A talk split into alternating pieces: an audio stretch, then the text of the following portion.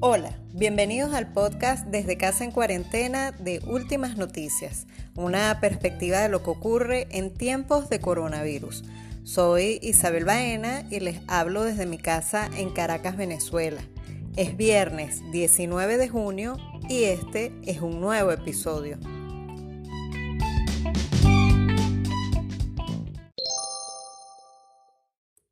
Conoceremos la experiencia productiva del movimiento Pueblo a Pueblo y su importancia en este tiempo de pandemia. Además, conversaremos sobre el impacto de la COVID-19 en la música y la industria musical. Y también te traemos la guaracha vegana de DJ Afro del disco Cheo Sorpresa que se estrenó en este tiempo. Quédate con nosotros.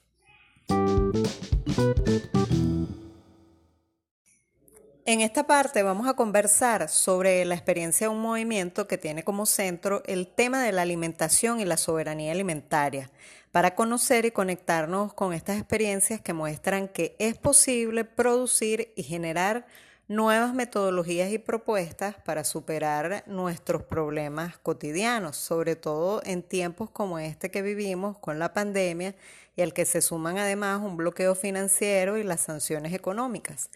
Ellos son Pueblo a Pueblo, un movimiento social abierto en el que coexisten distintos tipos de organizaciones con el objetivo de producir, planificar y distribuir alimentos. Tenemos a Pablo Jiménez, él es coordinador de asuntos económicos de Pueblo a Pueblo, además es economista y profesor de la UBB. Hola Pablo, cuéntanos un poco cuál es el plan, la propuesta del movimiento Pueblo a Pueblo. De pueblo a pueblo propone eh, que una de las salidas es considerar los alimentos que no, no, son una mercancía, sino que son específicamente un derecho humano. Entonces, materialmente, ¿cómo se logra esto? Bueno, teniendo como base la agricultura familiar, que aunque se plantea eh, en el común como, como la agricultura a lo pequeño, de pocas capacidades, etcétera, etcétera, eh, resulta ser que según informes de la FAO, por ejemplo, el 80% de los alimentos que se producen en el mundo vienen de la agricultura familiar. Es la base, incluso de los países industrializados y de los que, de los que llaman ahora emergentes, justamente es la, la, la agricultura familiar. Entonces nosotros partimos de ahí, partimos de una dimensión territorial, que es la agricultura familiar, y a partir de ahí avanzamos sobre el tema de, lo, de los alimentos como un derecho. Eh, en esa medida, bueno, buscamos acortar las distancias entre campo y ciudad, de reconocernos como un solo sujeto, el pueblo trabajador y el pueblo consumidor, entendiendo, bueno, que eso es propio de la dinámica capitalista, siempre el, el campo subdesarrollado, empobrecido, las ciudades, bueno, bollantes, crecientes, etcétera. Entonces el plan busca, bueno, acortar esas diferencias, encontrarnos pueblo campesino y pueblo trabajador urbano a través del derecho a la alimentación. Eh, en la práctica, bueno, se establecen precios transparentes a través de la estructura de costo, es decir, aquí no existe subsidio, aquí no existe regalo, sino que los alimentos, bueno, tienen el valor del trabajo y estos eh, productores campesinos se reúnen, elaboran su estructura de costos y las presentan, ¿verdad? y estas son conocidas además por los por, por el pueblo trabajador, por el pueblo consumidor, que además organiza asambleas, además organiza censos de distribución de alimentos, y bueno, y entonces el plan Pueblo a Pueblo lo que permite ese método es que a través de una escalera de doble participación se encuentren ambas instancias y ese proceso sea, bueno, transparente.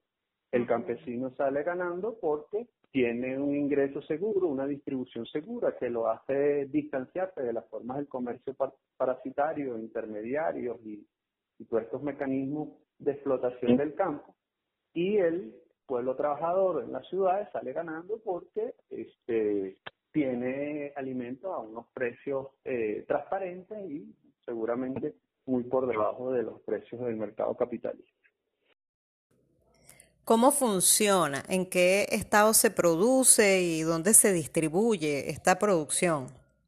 ¿Cómo funciona? Bueno, es un proceso de expansión progresivo. Se inició por Carache, en el estado de Trujillo, el municipio de Carache, y se ha ido expandiendo por el país en términos de producción. En términos de consumo, también inició en Caracas, la primera comuna que recibió la jornada, no es una feria, no es un mercado abierto, sino es una jornada planificada de distribución de alimentos, fue la comuna del Panal 2021, del 23 de enero de la parroquia 23 de enero aquí en Caracas y luego se han ido sumando otras comunidades de Caracas y de otras zonas del país, por ejemplo en el estado de Aragua, eh, Paracoto, en el mismo Barquisimeto se han sumado también eh, otras comunidades organizadas en el estado de La Guaira y así pues. Basado en la experiencia que ustedes tienen en momentos como este de bloqueo, de pandemia, que se hace visible la necesidad de la organización de producir nuestros alimentos, ¿Qué hace falta para que esto sea posible? ¿Qué hace falta? Bueno, hay que meterse en cada uno de estos eslabones de la cadena y construir soluciones innovadoras con el pueblo. Ahora, bueno, en el caso de, la, de, de las sanciones, por ejemplo, que dicen que esto le afecta al gobierno, bueno, las sanciones han ido afectando fuertemente a la producción agrícola también, porque la semilla en Venezuela es básicamente importada. Los insumos, que son los venenos, los fertilizantes, son importados. ¿Y cómo hacen? Bueno, hasta ahora hemos encontrado mecanismos eh, de, de financiamiento propio, vamos a decirlo así. Tenemos relaciones con productores en Colombia de semilla o distribuidores de semilla en Colombia. Tenemos relaciones con productores de semilla en Brasil, en el movimiento Sin Tierra, que nos hacen eh, la venta directa de semillas sin intermediarios. Tenemos relaciones también con el segundo productor más importante de semillas de Brasil, que se llama Feltrin, que es una empresa privada. Y también tenemos relaciones con organizaciones campesinas en América Latina, como la Asociación de Trabajadores del Campo de Nicaragua, o con eh, la Alianza por la Soberanía Alimentaria en los Estados Unidos. Y a través de esas relaciones hemos logrado obtener semillas vía donación. Vino un grupo de estadounidenses a visitarnos y nos trajeron semillas. Al mismo tiempo también el Ministerio de Agricultura Urbana nos ha donado un grupo de semillas importantes. Entonces estas semillas se, llevan a campo y bueno, luego tenemos el problema de los insumos. Entonces con los técnicos que nuestros del plan pueblo a pueblo, con los agroecólogos, se han diseñado estrategias para sustituir los venenos y, utilizar, bueno, técnicas alternativas, técnicas ancestrales. Y bueno, en las primeras de cambio, bueno, no, se obtienen los mismos rendimientos y resultados, pero luego progresivamente se van mejorando las técnicas y se van obteniendo eh, la calidad que, se obtenía antes con el uso de, del agronegocio. Entonces, eh, de hecho, si se hace seguimiento a, la, a las informaciones que ha emanado el Ministerio de Agricultura Urbana, nosotros le distribuimos en plena pandemia 120 toneladas de alimentos en, en un mes, entre el mes de abril y mayo de ahora de 2020, como parte de la emergencia y la estrategia que tiene el Ministerio de Agricultura Urbana para llevar alimentos a las comunidades organizadas en Caracas. Entonces nos contactaron a nosotros como plan pueblo a pueblo, conocieron la metodología, de hecho nos entregaron semillas una vez que conocieron la metodología y al mismo tiempo nosotros le logramos distribuir 120 toneladas de alimentos en un mes.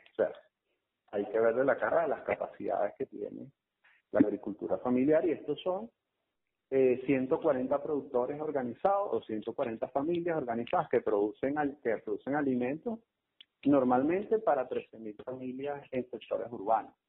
Eh, eso ha dado hasta ahora un aproximado de más de 2 millones y medio de toneladas producidas en estos años y, eh, y ha permitido en todo caso en situaciones como la pandemia o en situaciones como las sanciones y, la, y sobre todo el, el tema del desequilibrio macroeconómico que ocurrió en el país con la hiperinflación, garantizar cierta estabilidad en el tema alimentario. La idea es, bueno, seguirse expandiendo por todo el país, pero los procesos agrícolas no son por decreto, los productivos tampoco. Requiere ir planificando y, como te digo, ordenando la producción. O sea, producción hay eh, eh, y, y el acervo histórico de infraestructura para la producción está. No se puede simplemente quedar en, bueno, ¿dónde está el financiamiento? ¿Dónde están eh, los tractores? Y todo el tema de la lógica del agronegocio. ¿Están ustedes abiertos a sumar nuevas iniciativas y organizaciones en el movimiento pueblo a pueblo? Siempre y cuando cumplan los principios que tiene el plan. Pues.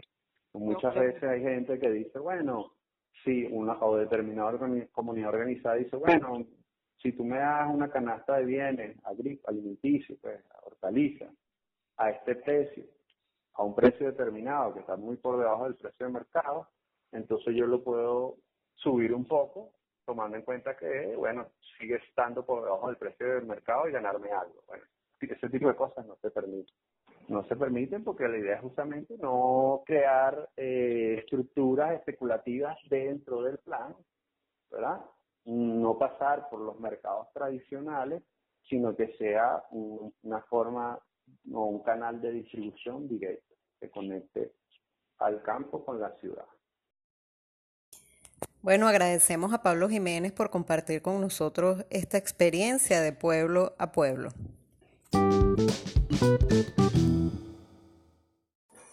La música y la industria musical también se ven afectadas por la pandemia de la COVID-19.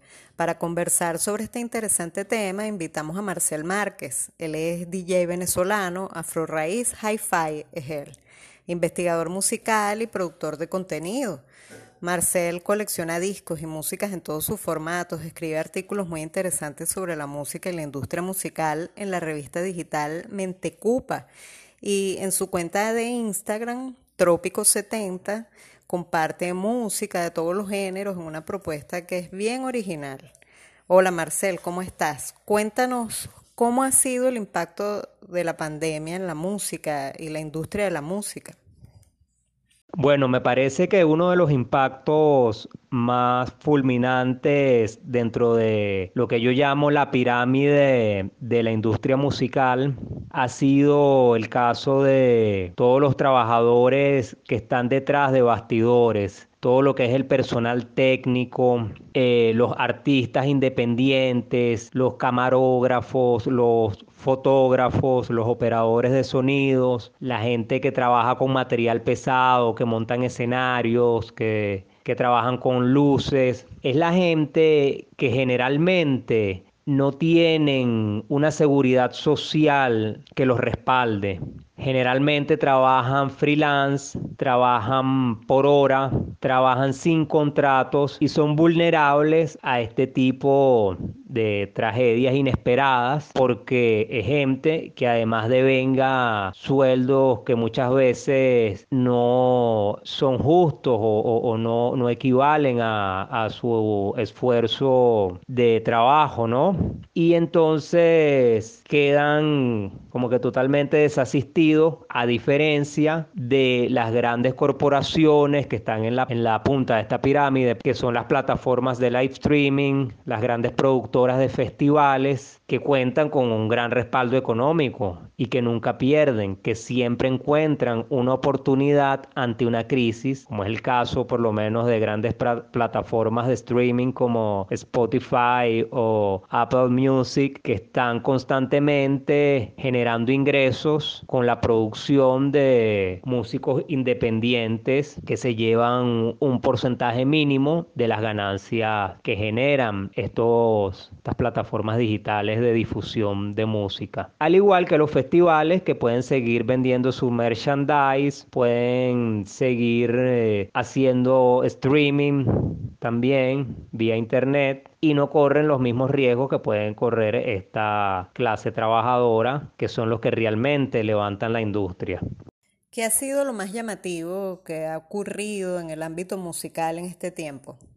Bueno, una de las cosas que más han llamado mi atención es la capacidad de reinventarse de los músicos en este momento de pausa mundial inesperada que llevó a gran parte del planeta a estar confinado las 24 horas bajo un techo, no en general, porque bueno, obviamente hay gente que tiene que salir a, a trabajar igualmente y hay gente que realmente no cuenta con un techo, pero bueno, los artistas que cuentan con este privilegio de, haber estado durante tres o cuatro meses eh, confinados, creo que tuvieron un espacio para crear y hubo una producción bastante notable de lanzamientos semanales. En el caso de artistas del mainstream como J Balvin, Bad Bunny, que fue uno de los pioneros casi en la primera semana que se sumaron todos los países de Occidente a la cuarentena. Él lanzó un video bastante polémico. Tenemos el caso de Mala Rodríguez y Residente, que también lanzaron videos. En el caso de La Mala Rodríguez, un disco hace dos semanas. El caso de Pearl Jam, esta banda de rock alternativo que también lanzó un disco comenzando la pandemia la semana siguiente de Bad Bunny. Y aquí en Venezuela tuvimos muchísimos lanzamientos también. El caso de Jerry Whale hace dos semanas lanzó su disco Cosmic Flow, un disco en colaboración con muchos artistas jóvenes. Irie Pelusa, que es una nueva revelación del género urbano eh, femenino. Orestes Gómez lanzó un disco, La Vida Bohem.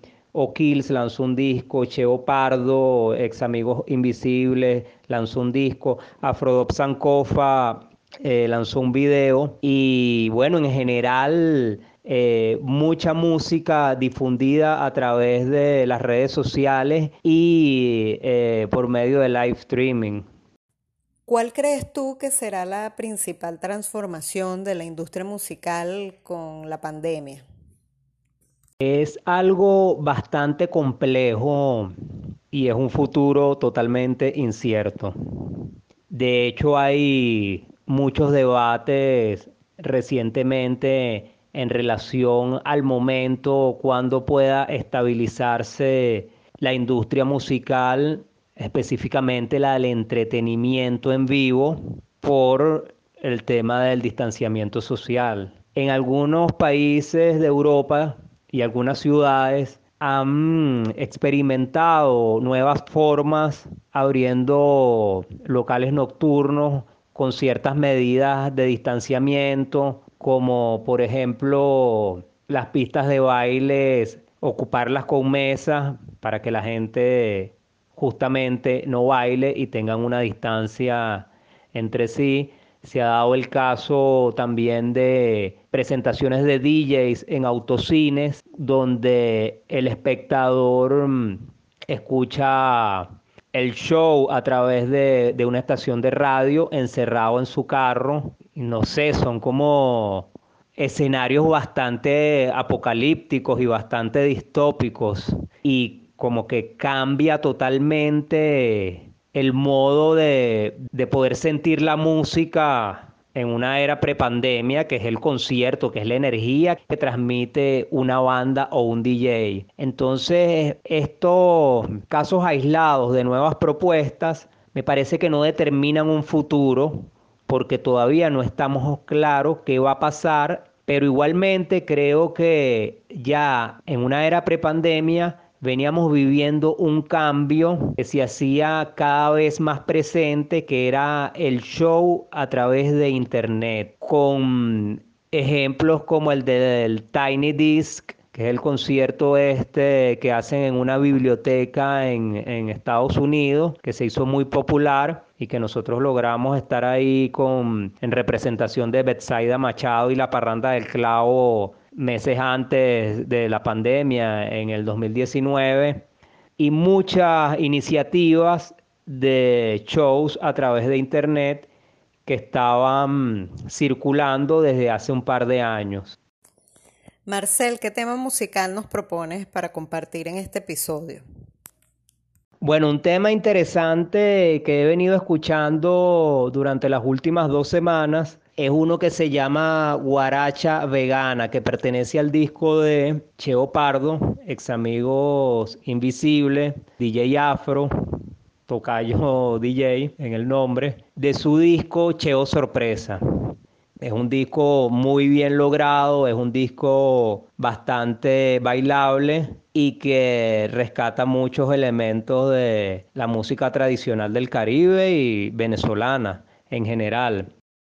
Bueno, los dejamos con la guaracha vegana.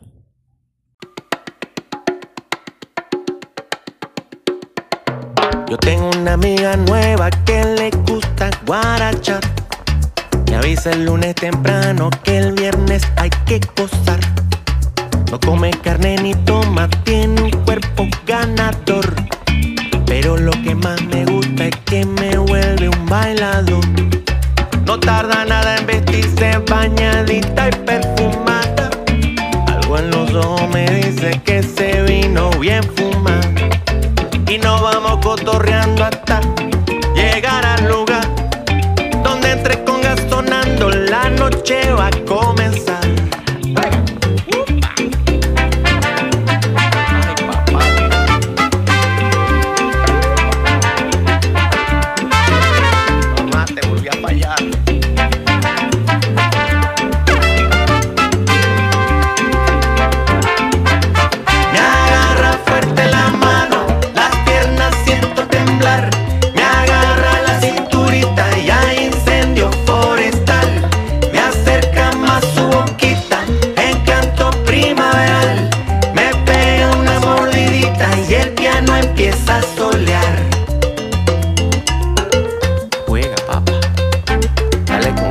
Calma que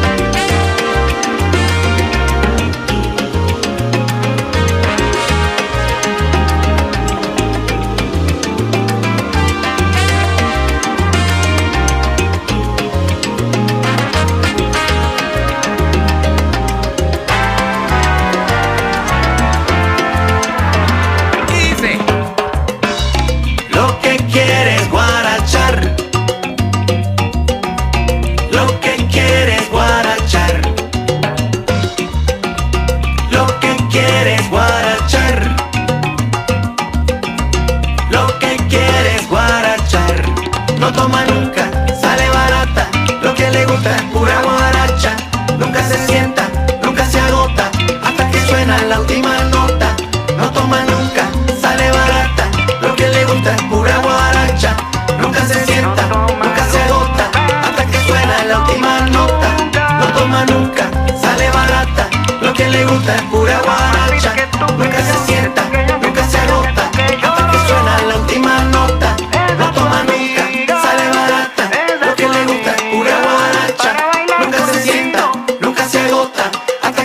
la última nota Llévatelo